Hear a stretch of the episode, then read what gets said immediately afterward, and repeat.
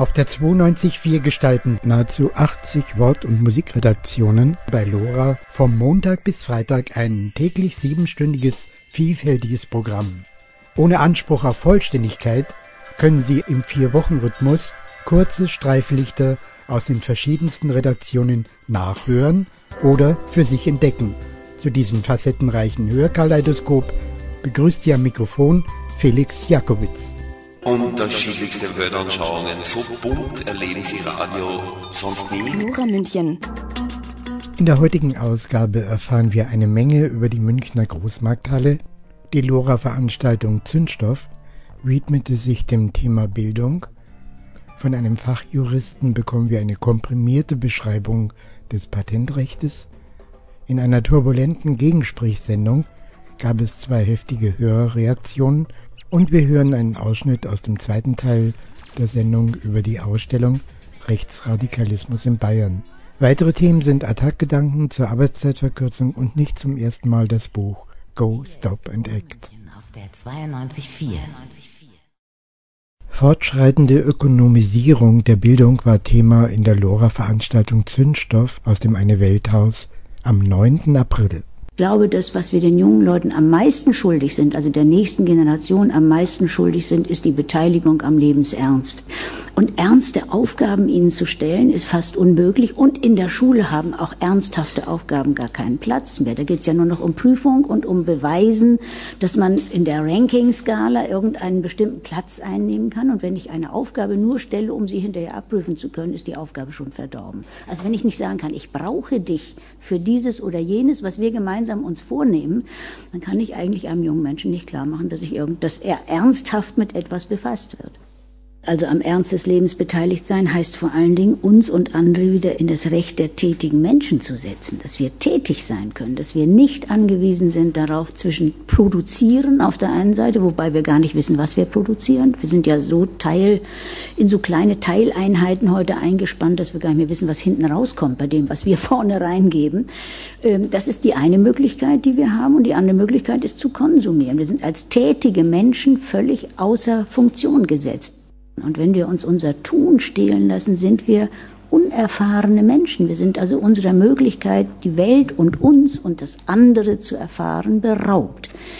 Wir müssen uns in allen möglichen Verrichtungen vertreten lassen durch Experten, die das als Dienstleistungsware uns dann verkaufen. Und der Rückgewinn von Zuständigkeit für unsere eigenen Angelegenheiten ist gar nicht so leicht. Selbst wenn wir es wollten, hätten wir gegen unglaubliche bürokratische Hindernisse anzukämpfen, die uns das längst aus der Hand genommen haben auf eine Weise, die kaum noch revidierbar ist. Die dritte Untersuchung ist, dass die Selektion, also die Verteilung auf die verschiedenen Schulen, nicht entsprechend Leistungsfähigkeit der Kinder geht, sondern sozialer Status. Also die Eltern, die Geld haben, nicht leistungsmäßig, sondern soziale Selektion. Ich mache mal einen Versuch. Ich bin schon lange mit diesem Thema unterwegs, war selber Lehrer und bin jetzt in der Hochschule. Ich glaube, es ist furchtbar schwer, also auf Ihre Frage, warum auch bestimmte linke Leute. Ich bin aus der Gewerkschaft deswegen ausgetreten. Ich war GW-Mitglied.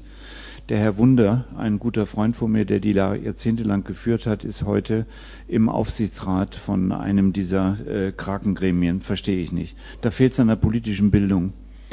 Ähm, wir haben es ganz, ganz schwer in der momentanen öffentlichen Finanzlage einen klaren Blick zu äh, behalten. Ich erzähle mal eine kleine Geschichte aus meiner Zeit, als ich als Lehrer aktiv war.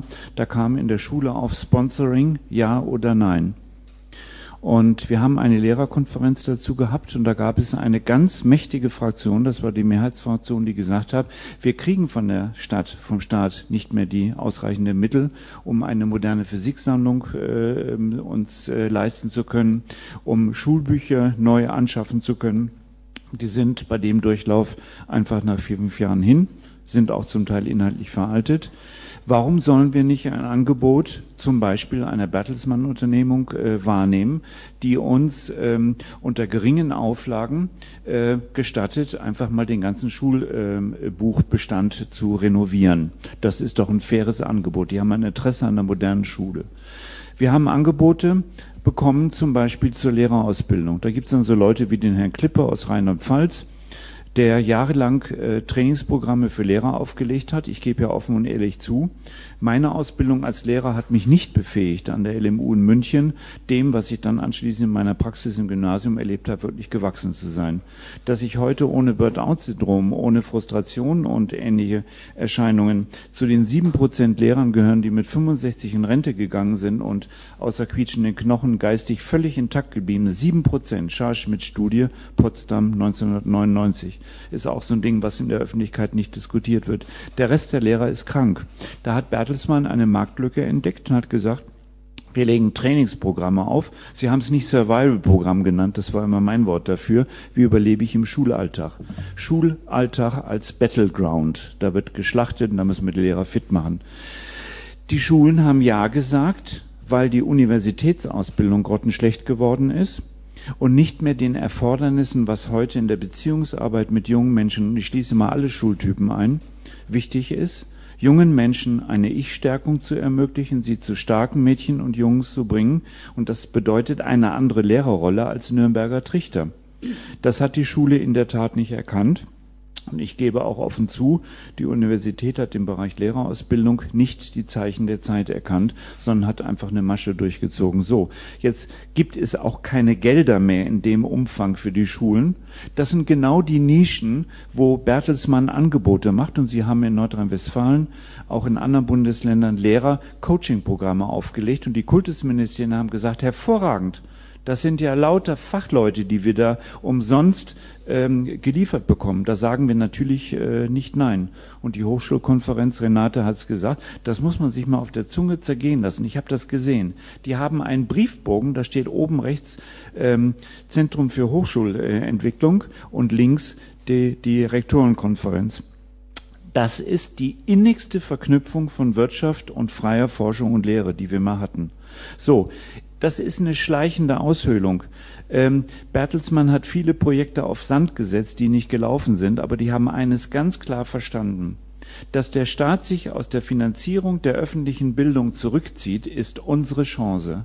Und sie haben das weltweit durchgeführt und immer wieder Politiker gefunden, die die vorhin zitierten Abkommen bereit waren zu schließen.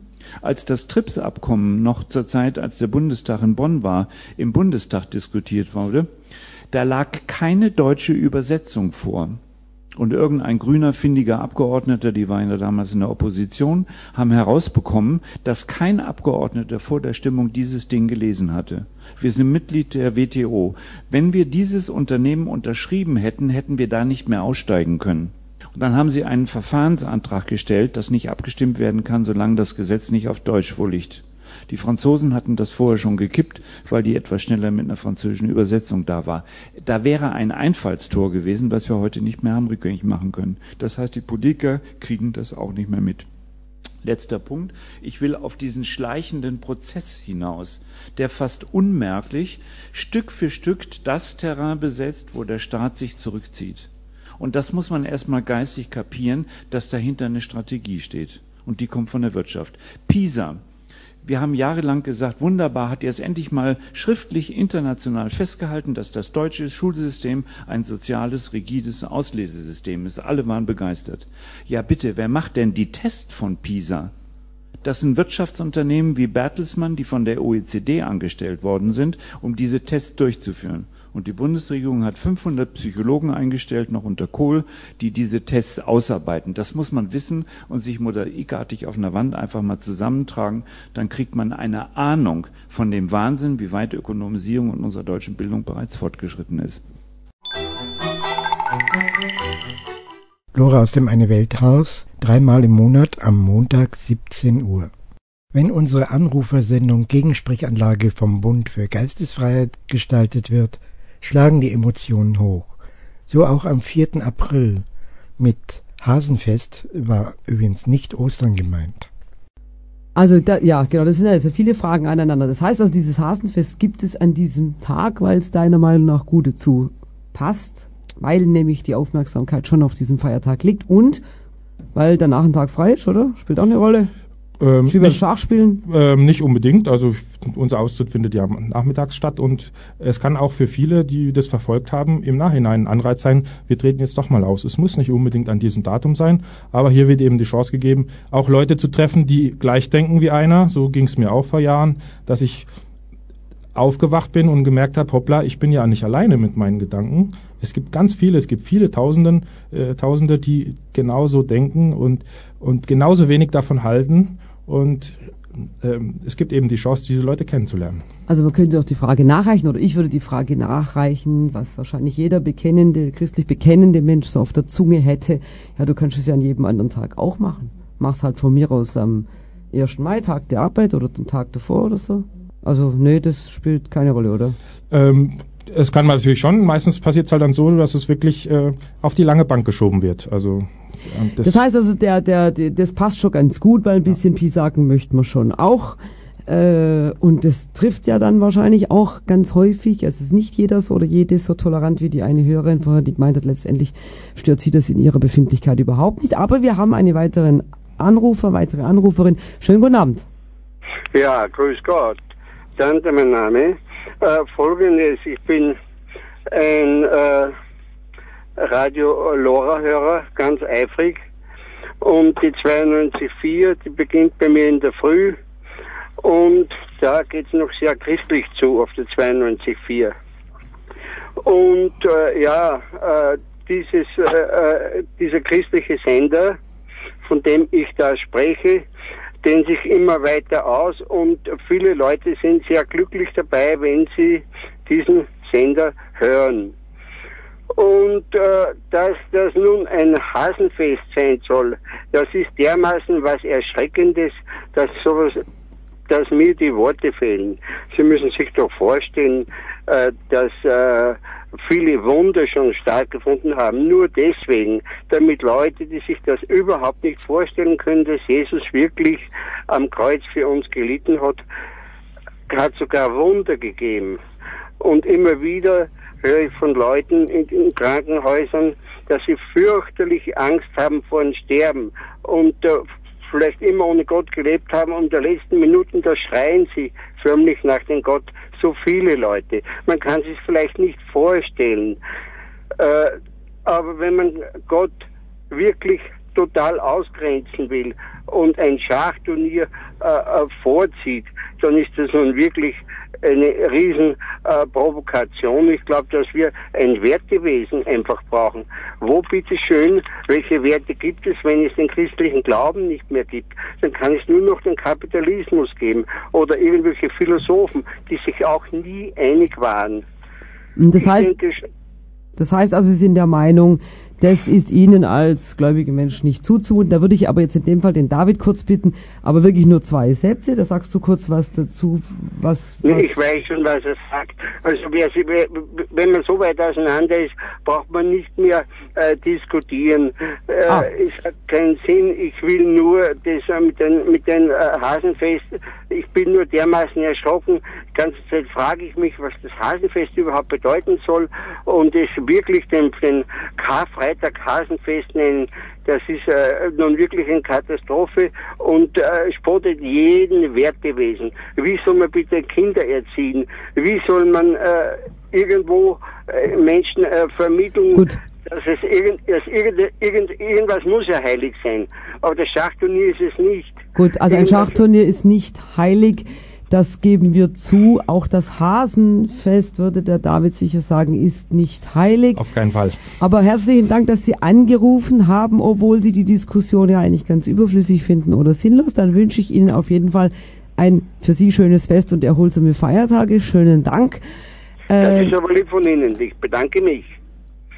Erholen Sie sich auch gut. Dankeschön. Gegensprechanlage jeden Mittwoch um 21 Uhr. Hätten wir das Wort, hätten wir die Sprache, wir bräuchten die Waffen nicht. Ingeborg Bachmann Lora ist Freiheit on Air. Montag bis Freitag von 17 bis 24 Uhr. Und am Wochenende Hast du frei? Die Münchner Großmarkthalle ist am frühen Morgen eine Stadt in der Stadt. Thilo Ruf beschreibt gleich noch einmal, worum es am 6. April in seiner Sendung Lora Kultur ging. München ist ja noch heute im Unterschied zu vielen anderen Großstädten geprägt von seinen täglich stattfindenden Märkten. Natürlich dem Viktualienmarkt, aber auch dem Elisabethmarkt, dem Pasinger Viktualienmarkt oder dem Markt am Wiener Platz. Hinter dieser täglichen Versorgung der Stadt mit Obst und Gemüse steckt eine effiziente Distributionsmaschine, die Münchner Großmarkthalle in Sendling.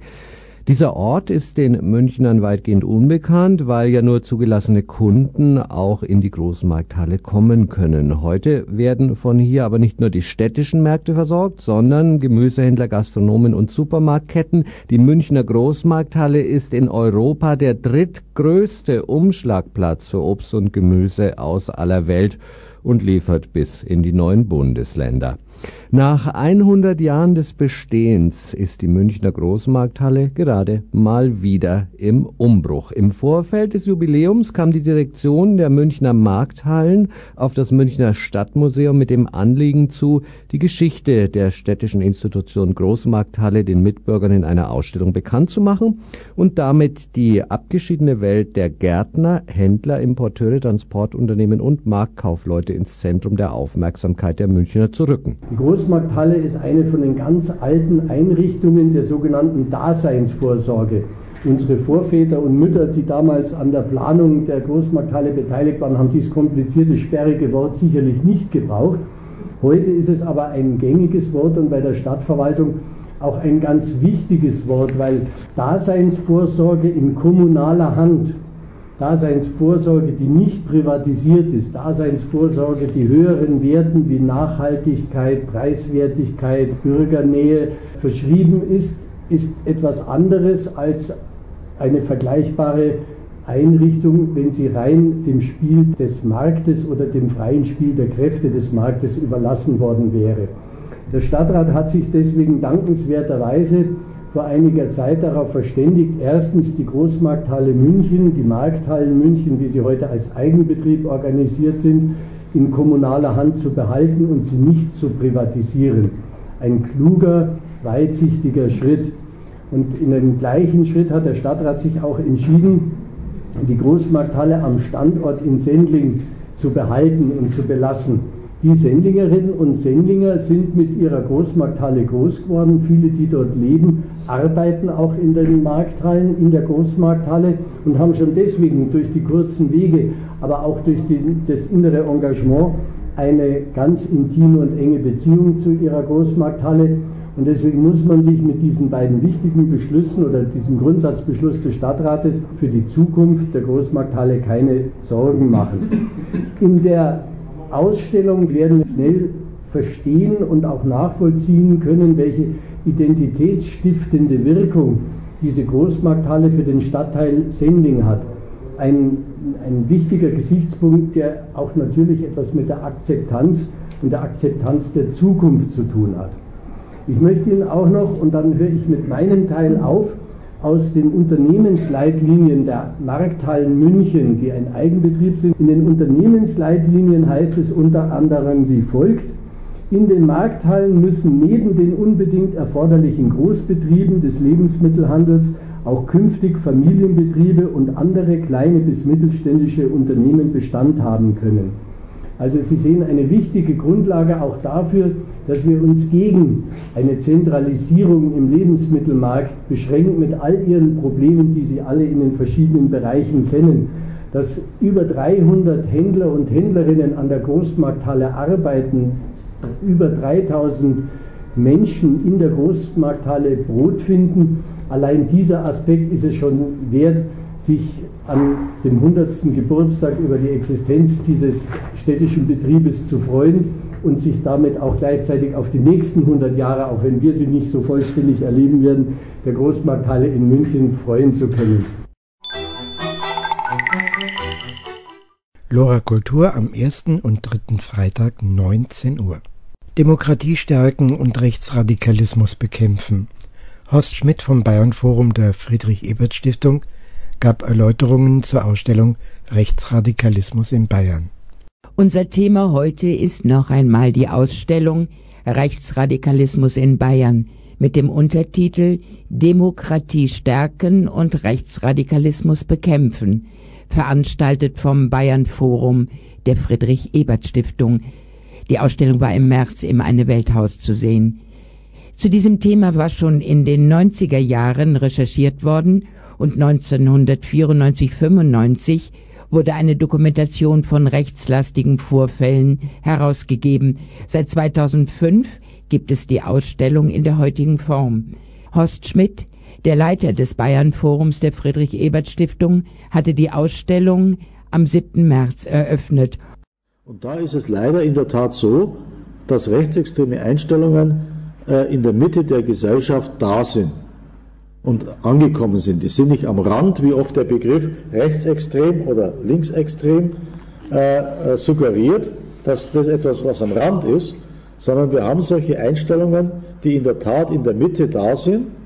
Und, und wenn man halt ausländerfeindliche Einstellungen im Bereich von 30 bis 40 Prozent hat, dann, dann ist es mitten im Bürgertum. Dann ist es in der Nachbarschaft da, dann ist es in der Familie da, und diese Ausprägung in der Mitte der Gesellschaft, mit denen müssen wir auseinandersetzen. Das sind so Fragen, die da gestellt worden sind. Die Ausländer kommen nur hierher, um unseren Sozialstaat auszunutzen. Ja, da, da gibt es eine heiße Diskussion drüber. Das ist aus einer Fragebatterie, die von einem Expertenteam von Politikwissenschaftlern ausgewählt worden sind. Äh, das sind insgesamt, äh, ich glaube, 18 Fragen, die scheinbar manchmal den Eindruck haben, dass sie subjektiv sind oder suggestiv sind. Manche Fragen sind auch dabei, das war, wo dann in Bayern behauptet worden ist, das ist in der Zeit der Fußball-Weltmeisterschaft gewesen. Das waren die Fragen zum Chauvinismus, zum übersteigerten Nationalismus, wo Bayern da eine sehr große Ausprägung auch hatte. Da wurde dann gesagt, das hängt mit der Fußball-Weltmeisterschaft zusammen. Diese Fragebatterien werden seit 2002 alle zwei Jahre gestellt.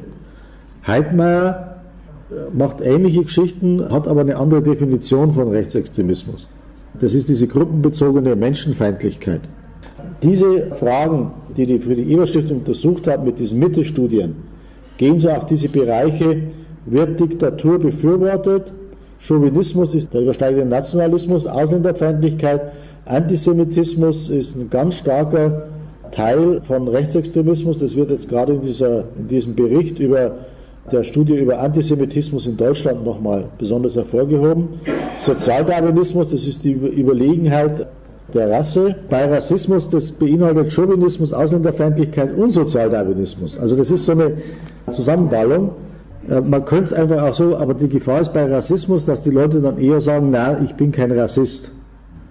Man muss das ja auch berücksichtigen bei Fragestellungen, dass bestimmte Werte in der Gesellschaft erwartet werden und, und praktisch manche Tabus auch da sind. Und darum werden da andere Fragen gestellt. Es gibt auch da, ausgehend von diesen Studien, ein ganz dickes Buch, ein, ein Blick in die Mitte. Dort werden Gruppeninterviews mit Leuten geführt, die sowohl praktisch bei rechtsextremen Einstellungen überwiegend rechtsextremen Einstellungen zugestimmt haben, wie die sich sowohl als auch verhalten haben. Und die Gespräche mit den sowohl als auch, das sind die spannenden, weil da ist dieser versteckte Rassismus oder die versteckte Ausländerfeindlichkeit in der Kombination da. Und da merkt man so richtig, wie das in der Mitte der Gesellschaft da ist, ohne dass die Leute irgendwie auch nur den Eindruck selbst haben, dass sie äh, praktisch jetzt äh, da eine rassistische Meinung vertreten. Da lohnt es sich reinzugehen und da findet man diese Ausprägungen sehr stark. Und da vielleicht jetzt nochmal zurück eben ich habe jetzt nur mal das mit ausländerfeindlich, was da gefragt wird. Und, und die, die praktisch hier, die stimmen dem voll und ganz zu und überwiegend zu. Also das, nur die sind hier aufgelistet. Die Bundesrepublik ist durch die vielen Ausländer in einem gefährlichen Maß überfremdet. Das sind trotzdem im Osten 46 Prozent und im Westen 27 Prozent. Beim Antisemitismus ist diese Zusammenstellung ein bisschen anders. Da haben Sie nochmal die Übereinstimmung und hier ist praktisch so ein Zeitverlauf. Da ist jetzt, sind diese drei Fragen dann zusammengefasst und Sie finden im Durchschnitt, Sie sehen, dass die im Zeitverlauf die Ausländerfeindlichkeit auch zugenommen haben. Nee, ja, das ist, das ist genau der Streit. Wie werde ich als äh, junger Mensch ein Nazi? Und da haben sie so viele Antworten, wie sie Nazis haben. Die einen werden es, weil ihr Großvater auch ein Nazi war. Die anderen werden es, weil der Vater war. Die, der dritte wird es, weil seine Freundin in dem Nazi-Bereich sich aufführt. Der fünfte wird es, weil er am Anfang den Lehrer ärgern wollte und sich dann Argumente holt im Geschichtsunterricht, um nachzuweisen, dass Hitler den Krieg gar nicht angefangen hat, sondern dass das die Polen waren und dass Auschwitz, äh, in Auschwitz gar keine Leute vergast worden sind. Und da holt er sich aus dem Internet und holt sich aus verschiedenen Bereichen Argumente und, und so kommt er dann in eine Szene rein. Also man wird nicht als Nazi geboren, sondern man entwickelt sich. Aber ja, ja. es gibt Strukturen und es gibt aber nicht den Ansatzpunkt, wo Sie sagen können, hoppla, jetzt habe ich dich bei einer ausländerfeindlichen äh, Äußerung erwischt und äh, jetzt äh, treiben wir dir die Ausländerfeindlichkeit aus. Und damit ist alles ge geregelt. Das, das Entscheidende sind, also was die Sozialpsychologen auch sagen, sind äh, eigentlich drei, drei Bereiche, muss ich schauen, ob das zusammenhängt. Das eine ist das familiäre Umfeld. Das zweite sind gesellschaftliche Zustände und das dritte ist Bildung, Bildung, Bildung. Die Frage ist nur, Sie haben auch die eigene Entscheidung. Das nur auf Erziehung, nur auf Familie oder nur auf ein böses Umfeld oder auf gesellschaftliche Zustände zu schieben, reicht nicht, sondern man muss man im Einzelfall jeden Einzelnen anschauen. Darum ist es ja so wichtig, dass schon im Vorfeld, in der Schule, im, im Jugendbereich, da verschiedene Bereiche eingeübt werden. Auch Demokratie, Teilhabe, Mitmachen, andere Gruppen kennenlernen, ist ein ganz wichtiges Element bei uns. Und da ist die Möglichkeit da, dass das automatische Reinrutschen verhindert wird. Hier sehen Sie nochmal so die, die Ausprägung in Bayern hier hinten. Also Sie sehen, dass 2006 die ausländerfeindlichen Einstellungen doch ganz erheblich äh, über dem bundesdeutschen Durchschnitt sind, mit äh, 42 Prozent und auch der Antisemitismus und auch der, der Chauvinismus. Das ist dieser übersteigende Nationalismus. Da, sagt, da hat Herr Hermann vor vier Jahren gesagt, äh, als die Studie rauskam, das würde man in Bayern Patriotismus nennen.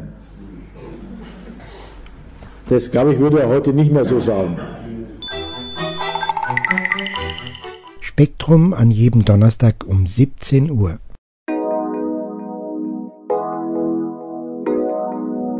Werden Sie Mitglied im LoRa Förderverein. Für nur 40 Euro im Jahr unterstützen Sie Ihr freies Radio. Gern schicken wir Ihnen unsere Unterlagen zu. Kontakt 089 480 2851 oder info at lora924.de. Sie können aber auch direkt auf unser Konto bei der Stadtsparkasse München spenden. Kontonummer 88 150 115 und die Bankleitzahl 701 500 00. Nur durch die Solidarität unserer Hörerinnen und Hörer bleibt Lora München auf Sendung. Dr. Wolfgang Tauchert, ehemaliger Vorsitzender Richter am Bundespatentgericht, gab in der Sendung NCE on Air am 4.4. komprimierte und dennoch interessante Einblicke in das komplizierte Patentrecht. Was sind eigentlich Patente? Patent ist ein hoheitlich erteiltes gewerbliches Schutzrecht für eine Erfindung, das heißt eine technische Innovation. Der Inhaber dieses Patentes ist berechtigt, anderen die Benutzung der Erfindung zu untersagen, das heißt, er kann untersagen das Herstellen, in Verkehr bringen, Anbieten und Gebrauchen zu gewerblichen Zwecken. Bei Patenten geht es also um technische Erfindungen oder um Produktideen. Und was versteht man unter geistigem Eigentum? Geistiges Eigentum wird unterteilt in gewerbliche Schutzrechte und Urheberrecht. Die gewerblichen Schutzrechte beinhalten zunächst einmal das Patent, das heißt also für Erfindungen oder technische Innovationen ein geprüftes Schutzrecht, im Unterschied dazu das Gebrauchsmuster auch für technische Innovationen, aber ohne Prüfung, einfache Eintragung genügt, hat auch eine kürzere Laufzeit und schützt keine Verfahren. Dann haben wir weiter die Topografien für dreidimensionale Strukturen von mikroelektronischen Halbleitererzeugnissen, also eine sehr spezielle Sache, die auch nicht sonderlich in Anspruch genommen wird. Weiter gibt es das Geschmacksmuster, das schützt die äußere Erscheinung eines Gegenstandes.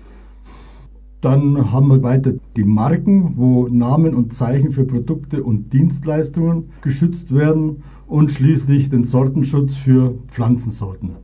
Das sind die gewerblichen Schutzrechte und daneben gibt es das Urheberrecht, das also die Werke der Literaturwissenschaft und Kunst, auch natürlich Musik und Film schützt und darüber hinaus, die Spezialität, schützt auch die Computerprogramme. Da wird, also der, beim Urheberrecht wird die persönliche geistige Schöpfung geschützt und zwar nur die Ausdrucksform und nicht die Funktion. Das deckt jetzt beinahe alle Bereiche ab, von technischen Erfindungen bis hin zu Kunst. Worauf beruft sich der Schutz? Rein formal ist der Schutz gegeben durch die Eigentumsgarantie des Grundgesetzes und geht natürlich zurück auf die Menschenrechte und auf die Naturrechtsphilosophie von Kant. Kurz gesagt, soll jeder die Früchte seiner Arbeit, auch seiner geistigen Arbeit, ernten können. Jetzt haben wir gehört, was Patente sind und was geistiges Eigentum bedeutet. Man könnte meinen, dass diese Definition bereits Softwareentwicklungen mit einschließt. Denn Software ist technisch und gewerblich anwendbar. Ist das so oder ist das nicht so? Das kommt natürlich darauf an. Es ist Software als Ausdrucksform vom Urheberrecht geschützt und, Software, und die Software in, der, in ihrer Funktionalität vom Patentrecht geschützt. Und da ist eben ein Spannungsfeld, das durch die Rechtsprechung erschlossen werden muss. Ja, vielleicht noch wichtig, äh, hinter jedem der genannten Rechte steht ein Gesetz, das die Voraussetzungen regelt und die Abwicklung für die Umsetzung beinhaltet.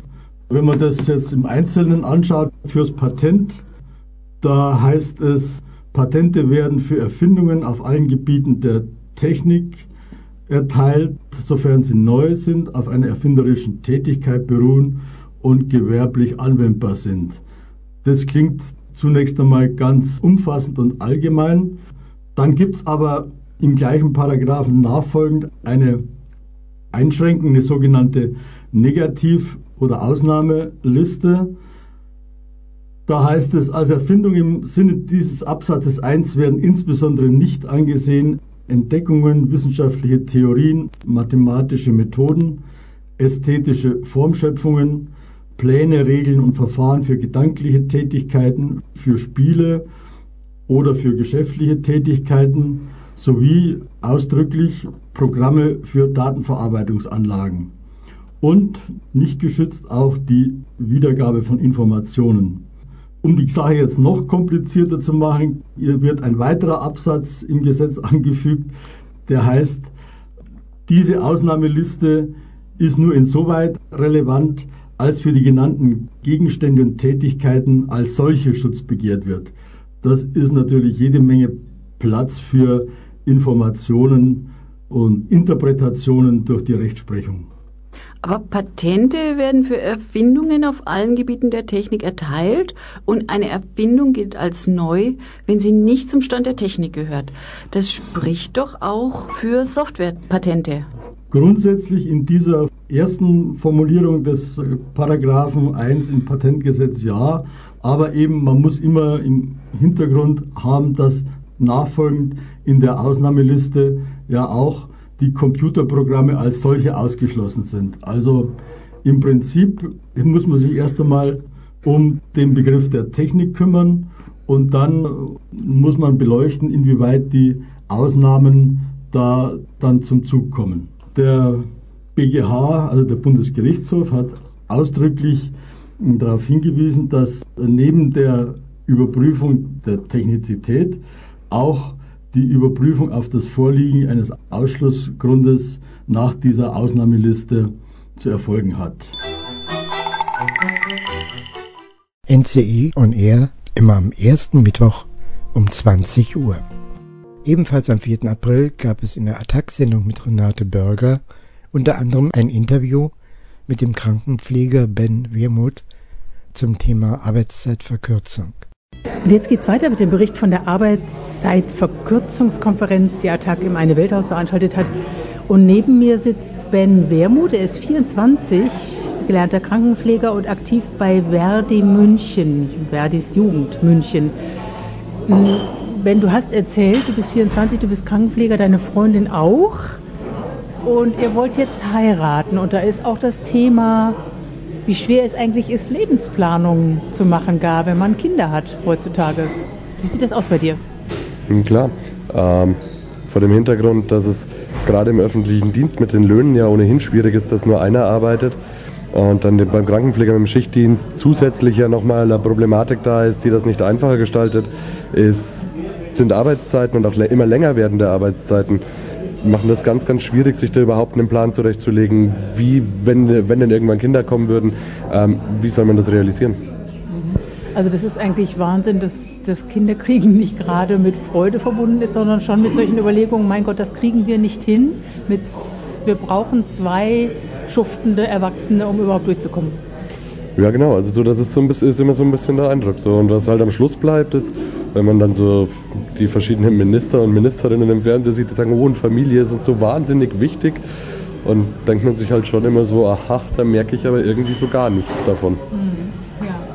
Wie viel hast du so netto unterm Strich monatlich? Ohne Zulagen komme ich bei 1,4 ungefähr raus. Mit Zulagen, also ich mache relativ viel Nachtdienste und arbeite relativ viel am Wochenende, lande ich zwischen 1,7 und 1,8. Was hat deine Freundin gesagt, als du ihr erzählt hast, du würdest gerne Kinder haben? Ähm, ganz klare Antwort war ja, aber da warten wir noch drei, vier Jahre, wenn wir höhere Erfahrungsstufen haben, vielleicht können wir ein bisschen was zurücklegen. Und Erfahrungsstufen heißt kleine Lohnerhöhungen? Genau, also es ist jetzt auch nicht die Welt, aber macht 50 bis 100 Euro im Monat aus. Also eigentlich traurig, dass es so ist. Ähm, du bist bei Verdi aktiv und hast hier den Workshop gemacht über die Jugendperspektive von Arbeitszeitverkürzung. Wie ist sie denn? Das die Jugendperspektive. Ich glaube, dass, da, dass sich viele aus meiner Generation da bisher noch gar nicht so viele Gedanken darüber gemacht haben, weil Arbeitszeit, so wie sie steht, scheint immer so etwas Statisches, Unbewegliches zu sein, was man eh nicht verändern kann. So von Menschen, mit denen ich mich unterhalten habe, heißt es immer wieder, naja, Arbeitszeitverkürzung ist zwingend notwendig, weil es keine Alternative dazu gibt, weil mein Job bis zur Rente machen kann ich sowieso nicht. Ist auch völlig unabhängig, also ich bin ja jetzt über die Verdi-Jugend nicht nur in der Krankenpflege unterwegs, sondern in verschiedensten Betrieben das ist auch völlig unabhängig, in welcher Branche man sich, sich bewegt.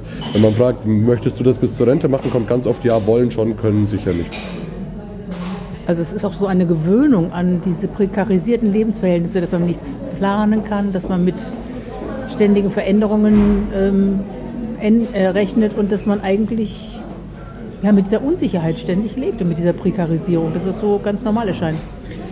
Ja klar, vor allen Dingen vor dem Hintergrund, also so die Technisierung der Gesellschaft über Smartphones hat ja auch dazu beigetragen, dass man ständig erreichbar ist. Sprich, nur weil man aus der Arbeit draußen ist, hört man ja nicht auf zu arbeiten, sondern man verlagert es halt an den anderen Ort.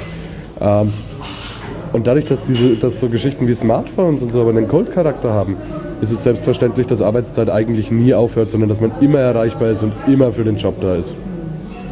Und worin siehst du jetzt das Potenzial der Arbeitszeitverkürzung so als Mobilisierungsmöglichkeit, dass man ja auch eine begeisternde Idee damit verbinden kann, eine gesamtgesellschaftliche?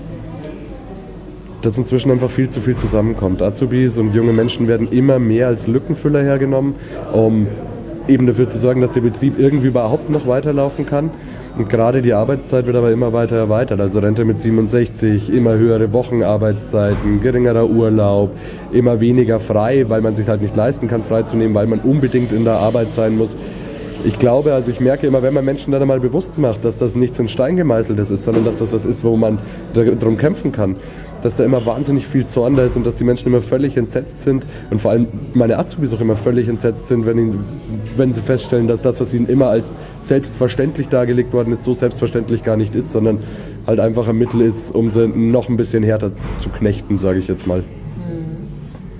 Und siehst du denn auch ein Begeisterungspotenzial, also dass man auch, dass das wirkt, dass das Funken schlägt, dass man merkt, Mensch, das wäre gerade auch im Hinblick auf die Familie, gerade auch im Hinblick auf die gesamtgesellschaftliche Perspektive eine gute Sache, 30 Stunden für Europa. Ja, das glaube ich schon. Also ich bin nicht überzeugt davon, dass das was äh, mit der Familie oder der Gesellschaft zu tun hat. Ich glaube, dass es bei ganz vielen inzwischen darum geht, ähm, dass es für sich selber äh, zur Notwendigkeit geworden ist. Dass es ganz wenig damit zu tun hat, so ich hätte gern 30 Stunden, eine 30-Stunden-Woche oder einfach nur kürzere Arbeitszeiten auch. Ähm, das ist für ganz wenige deswegen, weil sie sagen, ähm, damit ich mehr Zeit habe, mehr Freizeit habe, sondern ganz, weil ganz viele einfach teilweise auch schon im Alter von 18, 19, 20 sagen, ich brauche das, um mich erholen zu können. Ich kann meine, meine Arbeitsleistung sonst nicht mehr liefern. Ich glaube, für viele und das finde ich immer spannend. Meine Mama hat früher immer zu mir gesagt, jetzt komm mal in mein Alter, dann siehst du das alles anders. Ich habe ganz viele in meiner Generation, die Arbeit jetzt schon als krankmachend empfinden. Und mit Medikamenten nachhelfen zum Beispiel? Zum Beispiel mit Medikamenten, zum Beispiel aber einfach auch durch den Verzicht auf soziale Interaktion, durch den Verzicht darauf, irgendwie noch Sport zu machen oder irgendwie sowas, sondern die gehen arbeiten, gehen heim, gehen schlafen und dann gehen sie wieder in die Arbeit. Am Wochenende vielleicht einmal feiern, aber das bei einem Azubi-Gehalt in München ja auch nicht unbedingt leicht. Ähm, und im Zuge dessen für viele einfach so, es gibt einfach keine Alternative mehr. Entweder ich arbeite oder ich schlafe bzw. muss mich ausruhen. Und dahinter steckt ja auch der Druck, dass man froh sein soll, wenn man überhaupt einen Job hat. Genau, es wird den Leuten immer so verkauft, so hier, da wo du herkommst, gibt es noch 100 andere, ähm, dass das anders wäre, wenn die Arbeitszeiten kürzer wären. Also sprich, dass es nicht nur den Einzelnen entlasten würde, sondern auch jenen, die es sich im Moment schwer tun, einen Job zu finden, eine Möglichkeit geben würde, dann in der Ausbildung zu gehen und dann mittelfristig auch in der Vollzeitarbeitsverhältnis übernommen zu werden. Ähm, das wird vielen Leuten gar nicht mehr bewusst. Nun stehen ja jetzt gerade, was die deutschen Jugendlichen betrifft, die Jugendarbeitslosigkeit ist ja nicht so hoch wie jetzt zum Beispiel in Spanien oder Griechenland. Wie wird denn das diskutiert bei euch, bei Verdi Jugend München, aber auch äh, bei deinen Kollegen und Kolleginnen? Denkt man da manchmal, mein Wahnsinn, 50 Prozent Jugendarbeitslosigkeit? Ich glaube, im Endeffekt muss man da einfach auch ganz ehrlich sein.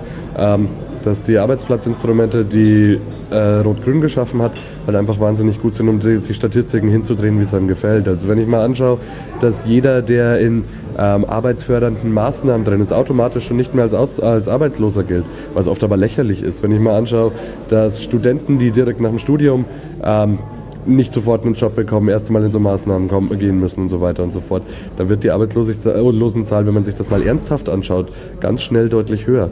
Ähm, Grundsätzlich muss man aber natürlich auch sagen, das, was da in Spanien passiert gerade, was da in Griechenland passiert gerade so, ähm, muss für uns als Deutsche, dafür uns als Deutsche aber auch nicht heißen, so, ähm, oh, denen geht's so schlecht, sondern ich glaube, dass Solidarität da auch über die Grenzen hinaus gelebt werden muss, muss für unser Ansporn sein, zu sagen, es darf bei uns nicht so schlecht werden und wie können wir da, wie können wir da helfen? Wie schaffen wir das, da gemeinsam den Weg zu finden, auch dort die Jugendarbeitslosigkeit wieder so weit wie möglich zu senken? Deshalb eben 30 Stunden für Europa. Das war Ben Wermuth. Er ist Krankenpfleger und aktiv bei Verdi München. Danke für deinen Beitrag hier auch bei der Konferenz. Klar, gerne. Attack immer am ersten Mittwoch um 19 Uhr. Das Buch Go, Stop and Act, das von Marc Ammann herausgegeben wurde, war schon mal Thema bei Lora. Heute weitere Aspekte vorgestellt von Amina Salik. Wie kam es denn zu dieser Buchidee? Ist es eher spontan entstanden? Jetzt haben wir schon so viele Sachen gemacht. Bringen wir sie zwischen zwei Buchdeckel oder war das geplant, anderen so eine Anregung zu geben und von vornherein immer schön dokumentiert alle Aktionen, damit sie in dem Buch landen? Die Idee zu dem Buch kam im Grunde daher, dass wir festgestellt haben, dass es im deutschen Sprachraum kein solches Buch gab, dass die Aktionsformen, die sich unserer Meinung nach seit dem Entstehen der globalisierungskritischen Bewegung neu ergeben hatten. Ein Buch, das diese Aktionsform abbildet und da sowohl erklärt, wo die Aktionsformen herkommen, also ein bisschen geschichtlich die Aktionsformen auch anschaut, als auch Tipps gibt und konkrete Beispiele. Und da so ein Buch gefehlt hat und unserer Meinung nach aber ganz viel neu entstanden war, haben wir halt gesagt, okay, wir machen so ein Buch. Und dann kam dazu, dass ich da zu dem Zeitpunkt ähm, jemanden vom Trotzdem Verlag, bei dem das Buch dann auch erschienen ist, kennengelernt hatte und die hatten einfach auch Lust, so ein Buch zu machen. Wie bist du denn persönlich dazu gekommen, so aktiv in so einer, wie kann man sagen, Protestszene zu landen? Entwickelt sich sowas mit der Zeit einfach? Aus der Not heraus praktisch, aus Unzufriedenheit? Mhm.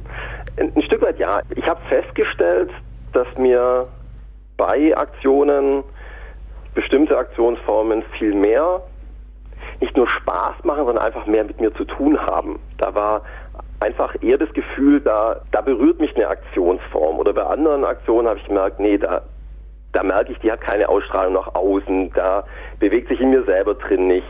Also wohl viele nach außen wie auch so eine Freude, eine Lust, eine Art von vielleicht auch Selbstverwirklichung oder so ein auch in der Aktion wachsen können. Das habe ich bei verschiedenen Aktionen mehr erlebt und bei anderen eben, naja, gar nichts. Und dann kam dazu, dass ich, als ich aus den ersten, meinen ersten großen Protesten, Gipfelprotesten war, für mich war das im Jahr 2000 in Prag, vor allem ganz eindrücklich, wo aus sehr vielen verschiedenen Protestkulturen, Ländern Leute zusammenkamen und ihre Aktionsformen mitgebracht haben. Und das war so ein Spektakel, so ein Karneval von verschiedensten Aktionen, gemischt mit Blockaden, mit auch den direkten Versuchen, dieses Konferenzgebäude, wo Internationale Währungsfonds und Weltbank sich getroffen haben, das zu blockieren, beziehungsweise da auch reinzugehen.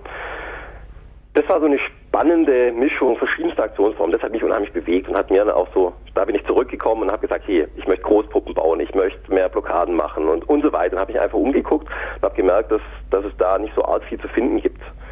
Und ähm, ja, da hat sich so das ergeben, dann, dass ich viel geguckt habe, mich interessiert habe für Aktionsformen und eben weniger ab dem Zeitpunkt inhaltlich politisch gearbeitet habe. Von daher bin ich jetzt auch zu allen möglichen politischen Themen unterwegs, aber habe so diesen Fokus, diesen Schwerpunkt, mich eben mit Aktionsformen, also mit methodischem sozusagen zu beschäftigen. Wie ist es denn häufig, die Aktionen, die beschrieben werden oder die möglichen Aktionsformen, beziehen sich nicht nur auf konkrete politische Sachverhalte, man sagt, wir haben was gegen diesen Straßenbau und wir tun was dagegen, sondern in dem Buch kommt auch häufiger durch, dass es durchaus darum geht, bestehende politische oder gesellschaftliche Systeme völlig umzukrempeln. Gibt es denn dafür überhaupt großes Verständnis seitens der Bevölkerung? Ich glaube, dass in vielen der Aktionsformen, die in Gostop Act beschrieben sind, auch ein Moment von Selbstorganisation drinsteckt. Weil diese Aktionsformen, die wir da beschrieben haben, eben nicht die klassische Demonstration sind, wo hinter dem Fronttransparenz äh, hinterhergelaufen wird und dann vielleicht noch bei der Abschlusskundgebung eben den Reden zugehört wird, sondern weil es eher darum geht, aktiver selber was zu gestalten. Und darin sehe ich schon das Spannende, eben das Leben selbst in die Hand zu nehmen und auch schon im Protest eine Art von Selbstorganisation zu erleben und zu merken, ja, ich kann eben auch mit Theater experimentieren, ich kann Großpuppen bauen, ich kann Partys auf der Straße organisieren. Also Elemente, und damit hat es ja direkt auch mit euren Sendethemen zu tun, eurer Sendung, eben Kunst, künstlerisches Schaffen, Tun in verschiedenster Weise, kreativem Tun, das auch im Protest auszuprobieren und damit Erfahrungen zu machen. Das ist für mich das Spannende, dass viele Aktionsformen, die wir beschrieben haben, auch eine grundsätzliche Kapitalismuskritik, Sexismuskritik und andere inhaltliche Kritik transportieren. Das ist auch der Fall, auf jeden Fall, klar. Und ich meine, die globalisierungskritische Bewegung war in Teilen, ich sage war, aber ich denke, das ist relativ vorbei, so ist andere relevante Bewegungen. Aber diese Bewegung, die war sehr stark auch kapitalismuskritisch. Von daher sind die Inhalte da meistens irgendwie mit drin gewesen. Das heißt also, es geht nicht nur um den Protest selbst, sondern der Protest selbst ist schon das Aufzeigen, wie ihr das im Buch schreibt, es ist eine andere Welt möglich und das lebt man dann während so eines Protests. Ich würde sagen, ja, es gibt Aktionsformen, da ist das stärker drin, bei anderen vielleicht weniger. Ja, aber ich, ich habe das so erlebt, dass einfach dieser Wunsch, was anders zu machen, was grundlegend anderes zu machen, dass das in den Aktionen und wie die Aktionen auch organisiert werden, eben auf horizontaler Ebene, basisdemokratisch gemeinsam, auch oftmals eher auf Dialog ausgelegt, also mit anderen auf der Straße in den Dialog zu kommen, gleichzeitig aber auch zu fragen, wo sind Herrschaftsmechanismen und wo wollen wir die auch klar kritisieren, klar thematisieren und auch klar angreifen, also wo ist auch Dialog gar nicht mehr notwendig oder muss erstmal eine quasi Gegenmacht aufgebaut werden. Das ist da alles drin, aber es ist eben was anderes als die klassische Latsch-Demo, die auch ihre Berechtigung hat. Will ich auch gar nicht sagen, dass die gar nicht mehr existieren sollte. Aber die Aktionsformen, die wir beschrieben haben, haben eher damit zu tun, dass Leute Dinge selber in die Hand nehmen und sagen, wir wollen was tun und wir versuchen uns dazu zu organisieren und uns da auch verschiedenste künstlerische Formen anzueignen. Stellen wir uns mal vor, unsere Hörer möchten einen kreativen Straßenprotest planen. Was würdest du ihnen denn da raten? Wie erreicht man gut und effektiv Leute? Man hat ja häufig nur ein paar Sekunden Zeit und ein Passant entscheidet sich, interessiert mich das oder nicht und bleibt stehen oder geht weiter. Wo ist das das entscheidende Moment? Wann ist sowas erfolgreich? Das Wichtigste beim Planen einer Aktion ist, sich erstmal klar zu werden, was will ich erreichen. was ist mein politisches Ziel? Und es kann ja ganz unterschiedlich aussehen. Möchte ich irgendeinen Entscheidungsträger, eine Entscheidungsträgerin dazu bringen, irgendein Gesetz nicht zu erlassen, irgendetwas zu tun? Oder richte ich mich eher an die Passanten auf der Straße und will die von irgendwas überzeugen. Und auch da gibt es dann wieder Punkte drin. Will ich informieren, will ich aufklären, will ich Einstellungen ändern? Es gibt so eine ganze Latte von verschiedenen Zielen, die man eigentlich haben kann. Ich denke, es ist wichtig, sich klar zu werden, was will ich da erreichen. Politische Kunst und Kultur am ersten Freitag im Monat.